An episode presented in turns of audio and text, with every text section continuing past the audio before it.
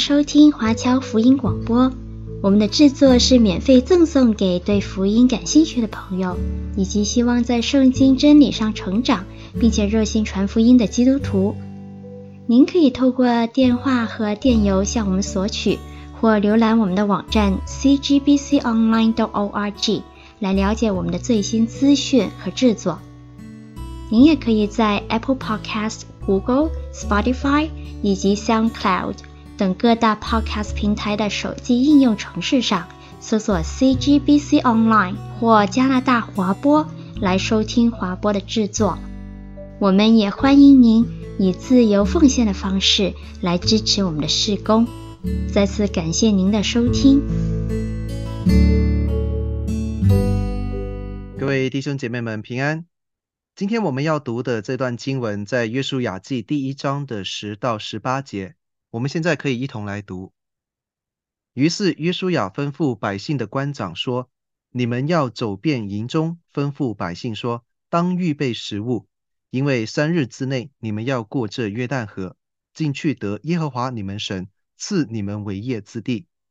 约书亚对流便人、迦得人和玛拿西半支派的人说：“你们要追念耶和华的仆人摩西所吩咐你们的话，说：耶和华你们的神。”使你们得享平安，也必将这地赐给你们。你们的妻子、孩子和牲畜都可以留在约旦河东摩西所给你们的地。但是你们中间一切大能的勇士都要带着兵器，在你们的弟兄前面过去，帮助他们。等到耶和华使你们的弟兄像你们一样得享平安，并且得着耶和华你们神所赐他们为业之地，那时，才可以回你们所得之地承受为业，就是耶和华的仆人摩西在约旦河东向日出之地所给你们的。他们回答约书亚说：“你所吩咐我们行的，我们都必行；你所差遣我们去的，我们都必去。我们从前在一切事上怎样听从摩西，现在也必照样听从你。惟愿耶和华你的神与你同在，像与摩西同在一样。无论什么人违背你的命令，不听从你所吩咐的一切话。”就必治死他。你只要刚强壮胆。那虽然我觉得可能大部分的弟兄姐妹都已经了解这段经文的背景，但以防万一，我们当中还有不了解这个故事的弟兄姐妹朋友们，那我就稍微简单的介绍一下，为什么约书亚会对官长和流便、迦得、玛拿西半支派他们讲这一段话。当摩西奉上帝的命令把以色列人从埃及带出来，正准备要进入迦南的时候，当时却因为派出去十二个窥探迦南地的探子，有十个回来报告说，那边的人太高了，太壮了，我们打不赢，所以他们就退缩了，不想要去攻打迦南。那上帝在某个程度上也算是如了他们的意，好，不想去是不是？那你们一代人都不要去，他们就回到旷野，在那里流浪了四十年，等到这一代的以色列人全部都死光了。新一代的以色列人兴起，他们才再一次要进入迦南，要夺取神早就应许给他们的这片土地，所以才有约书亚记第一章第十到第十一节那两句鼓励的话，让这些官长去通知百姓：我们现在马上就要开打了，我们就要去领受神的应许。那上帝原本的计划是希望说，这十二族的以色列人全部都能过到约旦河东。啊，各位看这幅图哦，从上面那个小小的基里涅湖，就是后来的加利利海，到下面那个比较大一点的死海，中间有一条蓝色的水道，那个就是约旦河。本来十二支派都应该要跨过约旦河，在河的西边到地中海东南边的这一块迦南地里面去居住、去生活。可是，在以色列流浪旷野的四十年间，他们当然也会跟周边的民族。有一些的交流，还有发生战争，所以在民数记的三十一章、三十二章那里，以色列就已经得到了河东这一块。各位现在看到在图上是属于流便、迦得、马拿西半支派的土地。那这两个半支派的民众就会觉得说，其实这边的土地也蛮好的，比较适合他们这种人数很多的这些支派，所以他们就想说，干脆我们就不要过去河西那边占地了。那当然，这种提议在当时就已经遭到了摩西的反对。最后讨论之后，折中的方案就是你们要留在这边可以，但是当你其他支派的兄弟们他们要去打仗，他们要去夺取河西迦南地的时候，你们也得出兵。要等到以色列所有的支派都有自己的地之后，你们才可以回到河东。那双方同意了，就算是立了个约。那当时约书亚应该也是有参与在那个立约的场景当中。所以到了现在，在我们刚刚读的那段经文里面，这就是一个旧事重提的场景。这两个半支派也是再一次的确认，换言之，就是对整个以色列民来讲，一切都准备妥当，连当时那一种看起来没有太必要强调的事情，都一再的确认过了。接下来我们就只剩征战了。这是一个非常简单的故事，可能简单到我们一般都不会太重视。这不就是一个在开战之前的行前准备吗？而且这个很正常啊。我们都不要讲，这是事先约好的。这十二个支派的以色列人，他们互相之间是兄弟姐妹，是亲人，所以互相帮忙，帮自己的兄弟打仗，不是理所当然的吗？那这一点当然没有错，但是前提是他们是真的很愿意为对方着想。而且真的是很自动自觉的为自己的兄弟们去抛头颅洒热血。那虽然圣经当中哦，并没有明确的讲他们各个支派或者各个家族之间有什么不和，至少没有明显的表现出来。但是我们不要忘记，以色列人在摩西五经，尤其是出埃及记跟民数记里面，他们呈现出来那种面相是多么的自私，多么的唯利是图，多么的不想听神的话。甚至包括这两个半支派，他们当时在要求得到河东的地，这个要求本身可能就非常的自私。各位看一下这个地图上啊，我们把它放大一点，你看这个地图有多大？这块地的范围有多大？差不多是其他的九个半支派所有的土地加起来三分之二左右。而且你真的会觉得说，他们当时提出西边的那边的地，我们不要了。他们提这个要求的时候，是真的只是为了自己的兄弟们好吗？我们退一万步讲，打下来了，真的给他们地，他们会不要吗？有谁会嫌自己的钱多，嫌自己的地比较多？我们有时候在读圣经哦，特别是旧约、生命记或者是约书亚记的时候，我们很容易会产生一种错觉，就是觉得当时的以色列人都特别的虔诚。都很乐意要侍奉主，几乎可以说是完美的神的子民的榜样。他们很团结，他们去除偶像，他们坚贞不移的要听神的命令去打仗，好像他们在过着一种堪称是道德楷模的生活。粗略的一看，好像确实是这样子，没有错。甚至我们在看到出埃及记的时候，摩西领受十诫下山的时候，也有这么一点感觉，就是。那些民众说：“凡耶和华所吩咐的，我们都照做。”也像约书亚在约书亚记结束的时候，在二十四章的十四到十五节，约书亚说：“你们现在要敬畏耶和华，诚心诚意的侍奉他，将你们列祖在大河那边和在埃及所侍奉的神除掉，去侍奉耶和华。”十五节特别重要。若是你们以为侍奉耶和华为不好，今日就可以选择所要侍奉的，是你们列祖在大河那边所侍奉的神呢？是你们现在所住之地亚摩利人的神呢？那至于我和我家，我们必定侍奉耶和华。而约书亚也在十六节里面得到百姓的回应，说：我们断不敢离弃耶和华去侍奉别神。多么属灵，多么好的一群神的子民啊！所以约书亚也给他们勉励，在二十三节，约书亚说：“你们现在就要除掉你们中间的外邦神，专心归向耶和华以色列的神。”然后他立了一块大石头，放在耶和华圣所旁边作为印记。然后大家就高高兴兴的回家去了。这是多么励志的一个信仰的故事！可是等一下，有些地方好像不太对。我们先来看看约书亚的年龄。二十四章讲到他寿终正寝的时候是一百一十岁，那我们一般认为说他当时作为探子去窥探迦南的时候四十岁左右。到了我们今天读的经文，开始要攻打迦南是四十年后，也就是八十岁左右。这个时候以色列全体的那个精神面貌应该是很正面的，是要准备去领取神的应许的时候。打到第十三章可以分地，那约书亚那个时候差不多一百岁，再过十年才是二十四章的这个至于我和我家，我要侍奉耶和华这个故事。所以约书亚带领了这群以色列人，少说也有三四五年的时间，期间经历了种种的神迹。以色列人也一再的强调说，他们要跟从神，他们要侍奉耶和华神。可是为什么在第二十三节里面还有说要除掉你们中间的外邦神这样子的要求？各位有没有想过这个问题？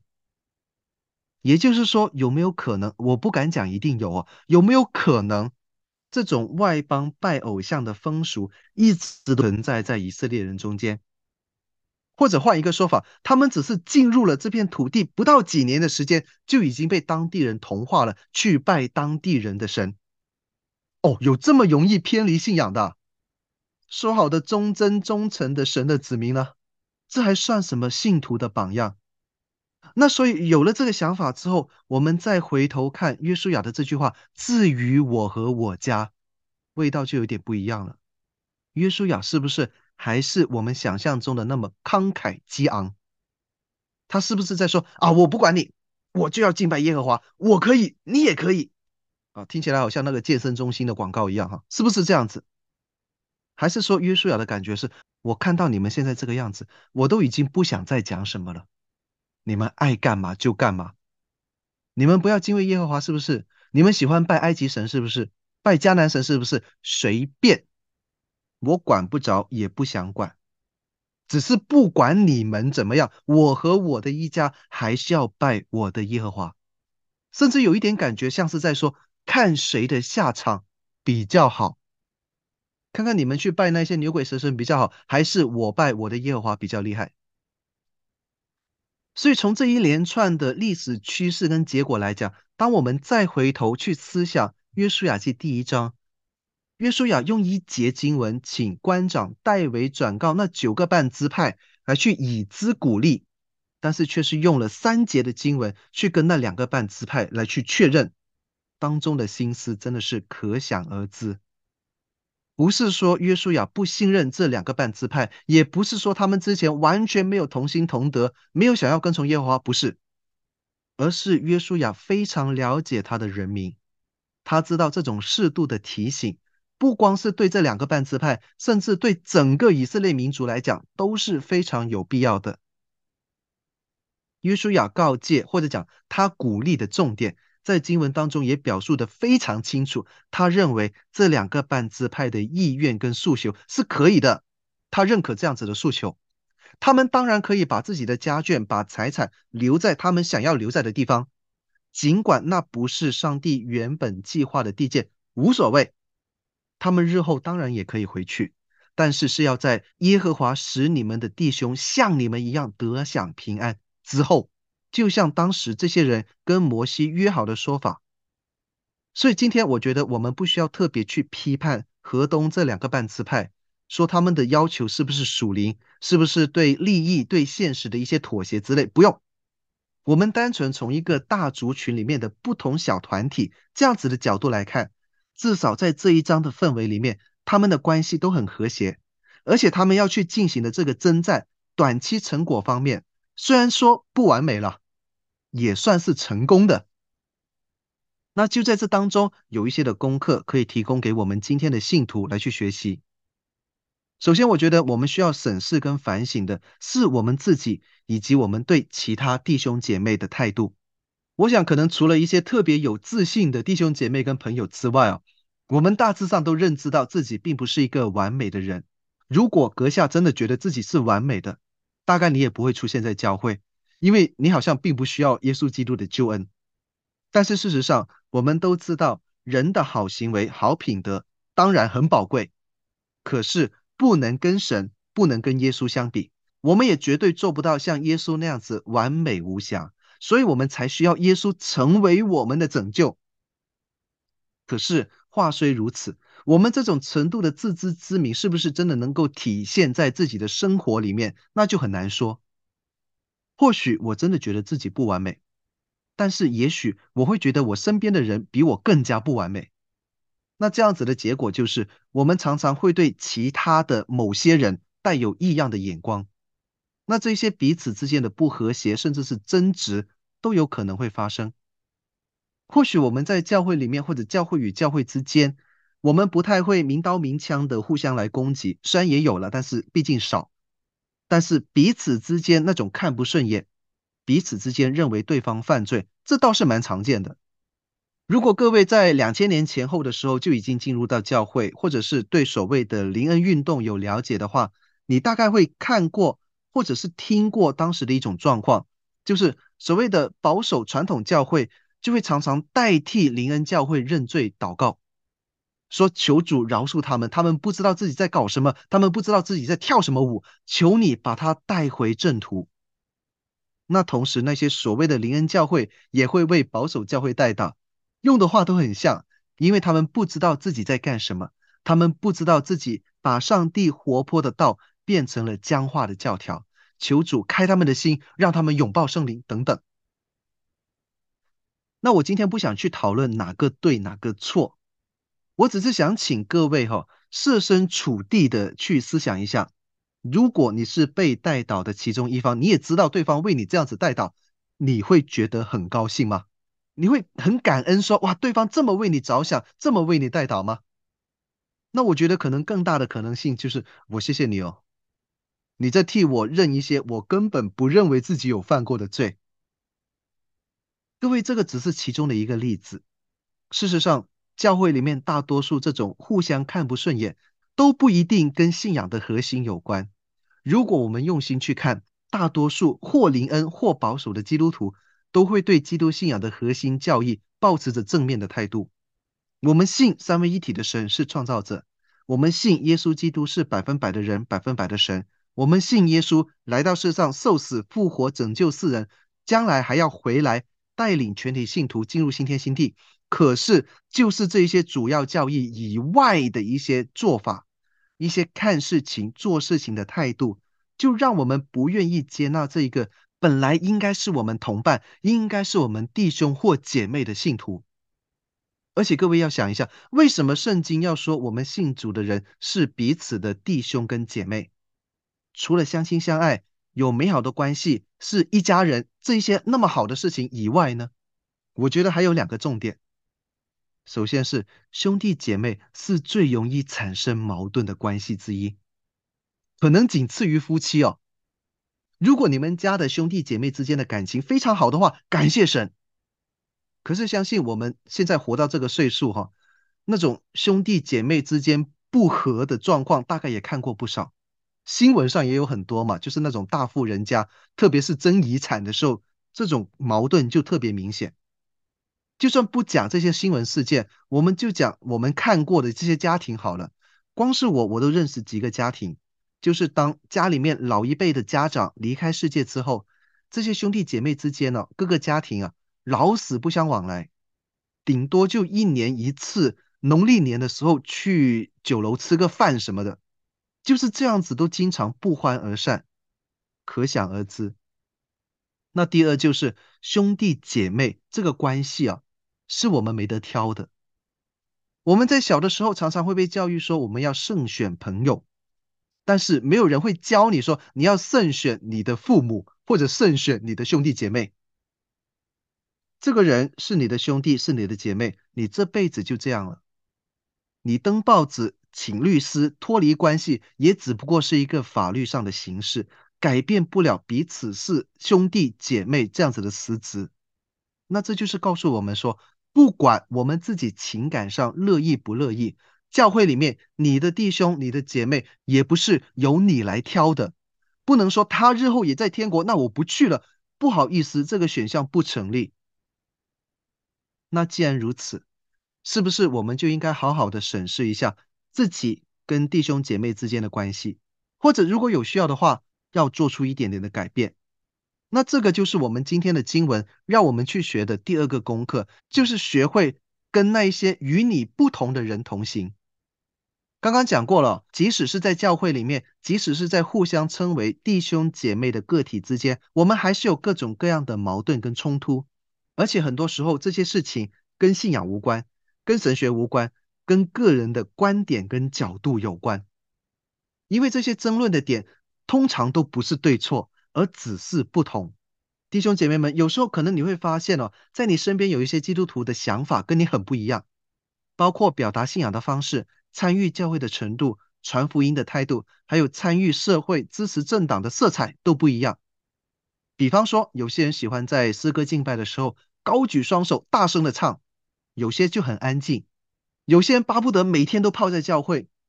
有些却好像是周天来一个小时都很有挑战。有些人喜欢逢人就讲耶稣，很热情的把人拉进教会，拉进团契，每天每天的给人发圣经的金句。也有些人是很安静的，不怎么说，但是更愿意去陪伴，或者在一些实际的事项上面去帮助别人，所谓的用行动来传福音。那讲到参与教会、支持政党，那就更复杂了。啊，虽然在北美哦，某程度上，所谓我们的这些保守福音派。好像都应该要去支持共和党、保守党，可是，在涉及到一些民生议题，或者是很多的那种所谓的社会伦理议题的方面，这些政党之间的差异是不是真的有我们想象当中的那么大？很难讲。所以各位在选举投票之前呢，我还是请各位花点时间去看看人家的政见，不要随便听谁说哪个好哪个坏就跟风的去投票。那这些的不同其实都很常见。如果你足够花心思跟你的弟兄姐妹交流，你就一定会发现你们之间有很多不一样的地方。有些地方你觉得是理所当然，有些地方你可能会觉得很受冲击。但是各位，你有没有想过，这样子才是正常的？广东话有一句话就是说，如果要别人像我的话，除非有两个我。我们本来就是不一样的人，我们信主的经历也不是那么的相同，我们成长的环境，我们的文化背景更不一样。就像当时散居在埃及每个城市的这些十二支派的以色列人一样，他们互相之间接触的人群，他们接触的风俗也都不一样，所以彼此之间有一定程度的差异是很正常的。平常之所以看不出来，那是因为我们的交流没有那么的深入。或者我可以换个说法，如果你跟你身边的弟兄姐妹相处，你觉得对方跟你完全没有区别，都是一样的人，那你可能就要好好检讨一下自己，是不是没有好好的跟身边的人建立关系，没有好好的听别人讲话。弟兄姐妹们，如果我们有足够了解自己的弟兄姐妹，如果我们有多一点的耐性去了解我们身边的人，包括那些我们想要传福音的对象。或许我们就更加能够体谅他人，也更加能够知道为什么人家会有这种那种跟我们不一样的想法跟做法。当你们要携手同行的时候，才不会显得太奇怪、太突兀。其实不止一般弟兄姐妹之间的交流，传道人、长老、执事、团契带领也是一样。我们都要认识到自己确实有盲点，有时候会很容易忽略了弟兄姐妹不同的需要。我们常常喜欢从自己的角度出发，去自以为是的帮助人、劝告人，却没有花足够的时间去听别人说的话。我们觉得北美生活安逸，所以就只讲那些不要在平顺的日子当中忘记神的信息。可是忘了，可能我们当中还有一些刚刚经历过战乱的人，当然在华人教会可能不常见。可是如果我们去讲英文的教会，可能当中有来自土耳其的难民，来自乌克兰的难民。我们对他们讲，在平顺的日子当中，以不要忘记神这样子的信息有什么用？其实就像是十二支派里面，当九个半支派还在摩拳擦掌，准备要去夺得自己的应许之地的时候，已经有两个半支派先得了地，有了财产，他们可以翘着手在这边看，说啊，你们地还没有啊，我地里面的谷子都已经快可以收成了，所以他们的心态当然就不一样。他们需要的就是那些在平安顺畅当中不能忘记神的信息，但另外的那些支派不是，他们需要的是激励，需要的是帮助。我也不怕跟各位讲，这个是我的亲身体会哦。在我信主初期的时候，我去聚会的教会，通常就是劝勉各位事业有成、家肥屋润的弟兄姐妹，不要因为太舒适就忘记了倚靠神，因为他们的经济状况都相对比较好。而我在那个时候啊，有一段时间了，我所有的财产从那个 ATM machine 里面是按不出来的，因为当时 ATM 取钱的下限是二十块，所以各位就可想而知我的财产有多少啊。但是感谢神的保守，我没有因为这样子的不同失去信仰，反而是帮助我更加有心去留意教会里面那些与众不同的人。还有，我们都以为我们可以大义凛然的去支持某一些政治正确或者信仰正确的话题，环保了、减碳了、反核能了、社会包容了等等。但是我们没有留意到，弟兄姐妹当中可能有些人需要在这一些争议性的行业里面工作，他们要维持生计，而且最重要的问题是，他们没有错，他们只是跟你不同而已，他们没有背离基督信仰，甚至可能他们因为信仰。面对过比你更多的挣扎，他们反而在那些挣扎里面培养、强化了他们的信心。所以，当你们真的一同要去面对这个世界的压力、面对世俗的逼迫的时候，往往很可能那一些你以为信心软弱的基督徒，反而站得比你久。我要讲这些的重点，不是说谁比谁好，而是你们有没有可以接纳彼此之间的不同。在认知到你们是不同的人，而且理解对方跟你不同是正常的，在有了这一层的认知和理解之后，你们还是可以同行，这样子才是真正的齐心前进。最后一个我们要从这个故事里面学到的地方是：是神让我们跟我们的弟兄，当然包括姐妹了，一同得享平安。我想在一开始看到我们今天的讲道题目的时候。大家可能会不自觉地把这句话的主语替代成为自己，是不是我啊？就像那些已经获得了河东的产业，这个流便、加得、马拿西半支派一样，要让弟兄们跟我一样得享平安，或者我们替代成身边的某一个资深的基督徒，他应该要像那些已经得到土地的支派一样，帮我，我这个还没有得到土地的人，像他一样得享平安。事实上，经文上已经讲得非常的清楚，要做成这件事的不是你，不是我，不是在这个故事当中的任何一个人，而是超乎一切的上帝。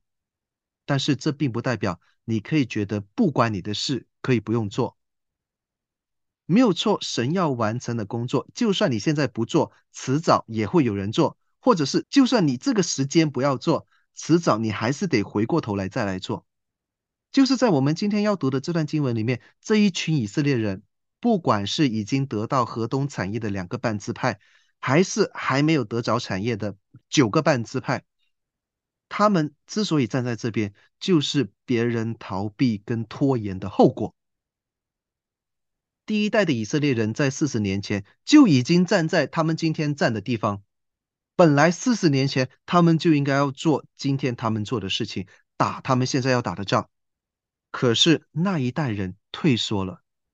或许是因为软弱，或许是因为懒惰，无所谓，反正他们就不愿意走出那一步，所以他们全部都死在旷野。现在这一代人站在这里，因为上一代人在祸延子孙。所以，如果我们把整个以色列民族看成是一个人，我们把出埃及进迦南看成是一个人的人生经历，这段故事就很值得我们反思。如果现在你逃脱上帝的旨意，没有错，你可能是可以暂时逃避，但是日后你还是要回来面对。四十年后或者更短，到时候也许你准备的更加好，你经验更加丰富，你有更多的人力、物力、财力，可是因为年岁的缘故，可能你的精力也更差，就更不要讲在这个逃避不作为的过程里面，你是付出了多少的代价。可能你确实像经文当中的约书亚，像迦勒一样雄心未泯，只是当时身边早就已经物是人非，经历过太多的人事蹉跎。各位，我们今天不是要去研究说，到底是四十年前那第一代人进迦南就比较好，还是等了四十年之后新一代再进去比较好？因为坦白讲，我觉得从结果来看都没有多好。新一代人或许在精神面貌上比老一辈更加正面，可是到他们得了土地之后，该怎么坏还是照样坏，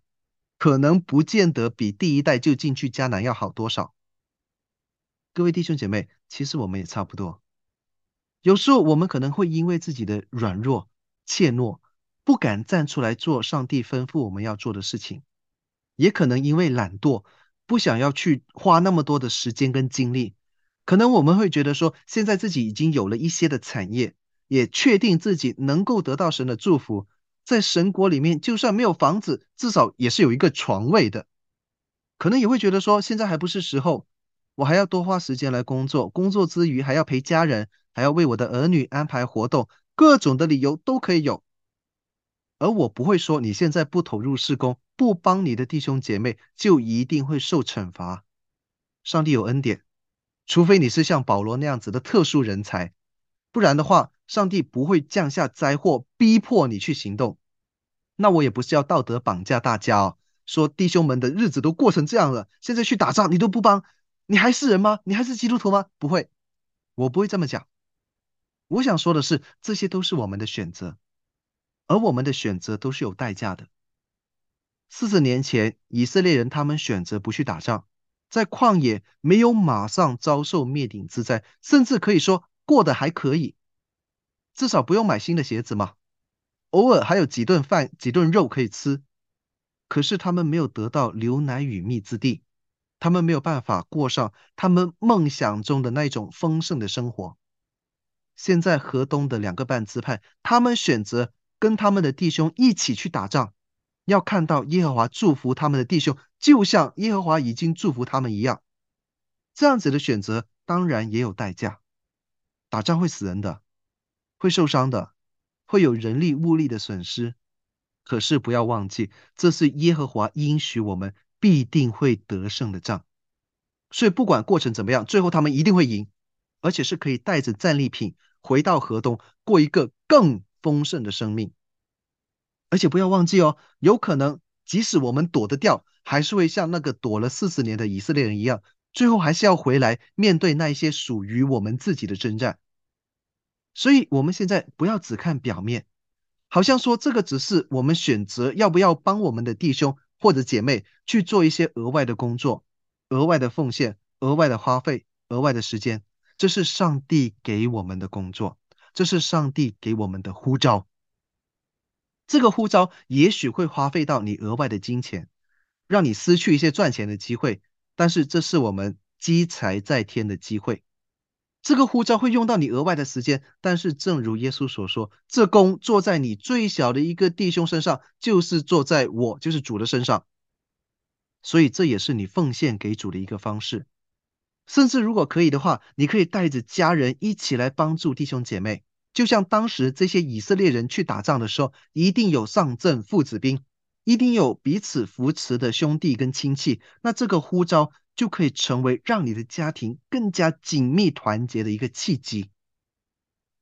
而如果你今天打算退缩不做，或许你确实能够换到短暂的安逸，但是请不要忘记，我们是一直生存在一个抵挡神的世代当中。你今天可以用拖的方式来拖延，你不要回应教会和人的需要，不履行神的义务，不为神的国，不为神的教会去积累人力跟物力。明天这拖延的后果很可能就会反馈到你的身上，很可能他日当你需要帮助的时候，教会其他人不是不想帮，资源不够，力量有限，所以帮不了。今天你不敢在应该为主发声的时候说话，明天你可能就说不了话，可能那个你很鄙视但是你不敢批评的政客，他就会当选，他来管你的生活，让你苦不堪言。所以弟兄姐妹们。当神给我们有一个战争的号角响起的时候，那些当打的仗就要去打，答应过神的事情就应该要做到。我们在信主的时候对神说：“从今往后我要为主而活。”我们在唱诗敬拜的时候也说：“唯愿今天我们就凭着信心来跟从主，今天就跟弟兄们彼此相爱，彼此背负重担。”弟兄姐妹们说过的话要算数啊！我们做基督徒，我们信耶稣，很多事情不是随便说说而已，要去付诸行动的。你当然也可以觉得很多事情跟自己无关，反正我已经得到了，不用管别人。也可能你觉得说想要安逸一下，偷一下懒，或者会觉得怕，怕自己做不到，会觉得说这些事工、这些呼召好难呐、我是谁，凭我这么一点点的力量可以做到什么？可是不要忘记，做事的是神，完成他在地上所有的事工，无论有多大，无论有多小，都是上帝亲自的完成。在这过程当中，有你我动手参与的痕迹，所以我们不需要把自己想象的很伟大，觉得自己要做很多很大的事。就像摩西蒙召要带领以色列人出埃及的时候，他说他自己不会说话，而且他已经八十几岁，还能做什么？我们看后来摩西的工作，我们用三秒钟来想一下，到底摩西做过什么？三、二、一，想到没有？他还真的没做过什么。降下十灾，红海分开，上山领受十诫，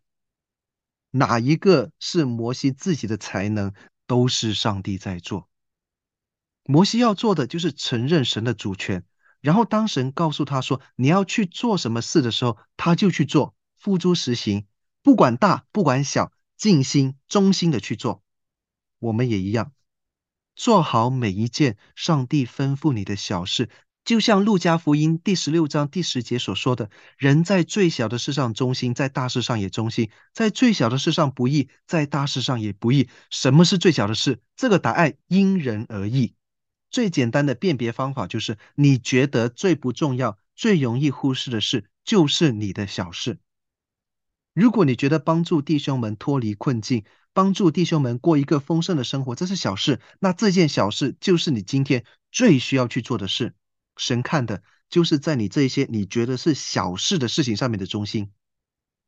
因此，在今天，当我们要读以色列人要准备去打仗的这个故事。不管战争的结果是不是跟自己的利益有直接的关系，他们为自己的弟兄，为自己这些信着同一个神的同胞去对抗强大的敌人，因为他们知道这个是上帝的旨意。同样的，也不管你现在是处于一个什么样的状况当中，可能是像当时的那些很大部分的年轻的以色列人那样子，充满活力，第一次蒙召就勇敢的面对强敌。或者你是像约书亚和迦勒那样子，虽然年事已高，但是壮志未改。经历过创伤之后，再一次站在这一个征战之地。我们现在摆在面前的，就是上帝要我们去做的事。而现在也正是你要做出选择：你是不是要跟随神？是不是要遵行上帝旨意的时候？所以，就愿我们今天都可以跟当年那两个半支派的以色列人一样，对上帝的呼召，对自己曾经的承诺，做出一个正面的回应。对着约书亚，对着那些带领我们的领袖说：“我们从前在一切的事上怎样听从摩西，现在也必照样听从你。”说完以后，说话算话，付诸行动，与神同工。我们且看上帝。如何带领我们得着丰盛的生命，也看上帝如何让我们的弟兄跟我们一样得享平安。就我们一同来祷告，亲爱父神，感谢你透过以色列人征战迦南的这段故事，也再一次提醒我们要勇敢的回应神的呼召，而且承担责任。有时候我们会退缩，有时候会懒惰，有时候会因为自私，不愿意做一些对他人有益的事。但是父神，你告诉我们，这一切都是你大能恩典的旨意。你愿意你的子民都在你的面前蒙恩，愿意我们一同得着丰盛的生命。不管是先得着产业的，还是未得着产业的，在父神你的呼召临到的时候，都应当站起来为主做工，也是履行我们在神面前的承诺，成就神在地上的一切旨意。就让我们所说所做的，都真的能够蒙神的悦纳。让神得到当得的荣耀，荣耀颂赞都归给耶和华神。祷告奉主名求，阿门。感谢各位。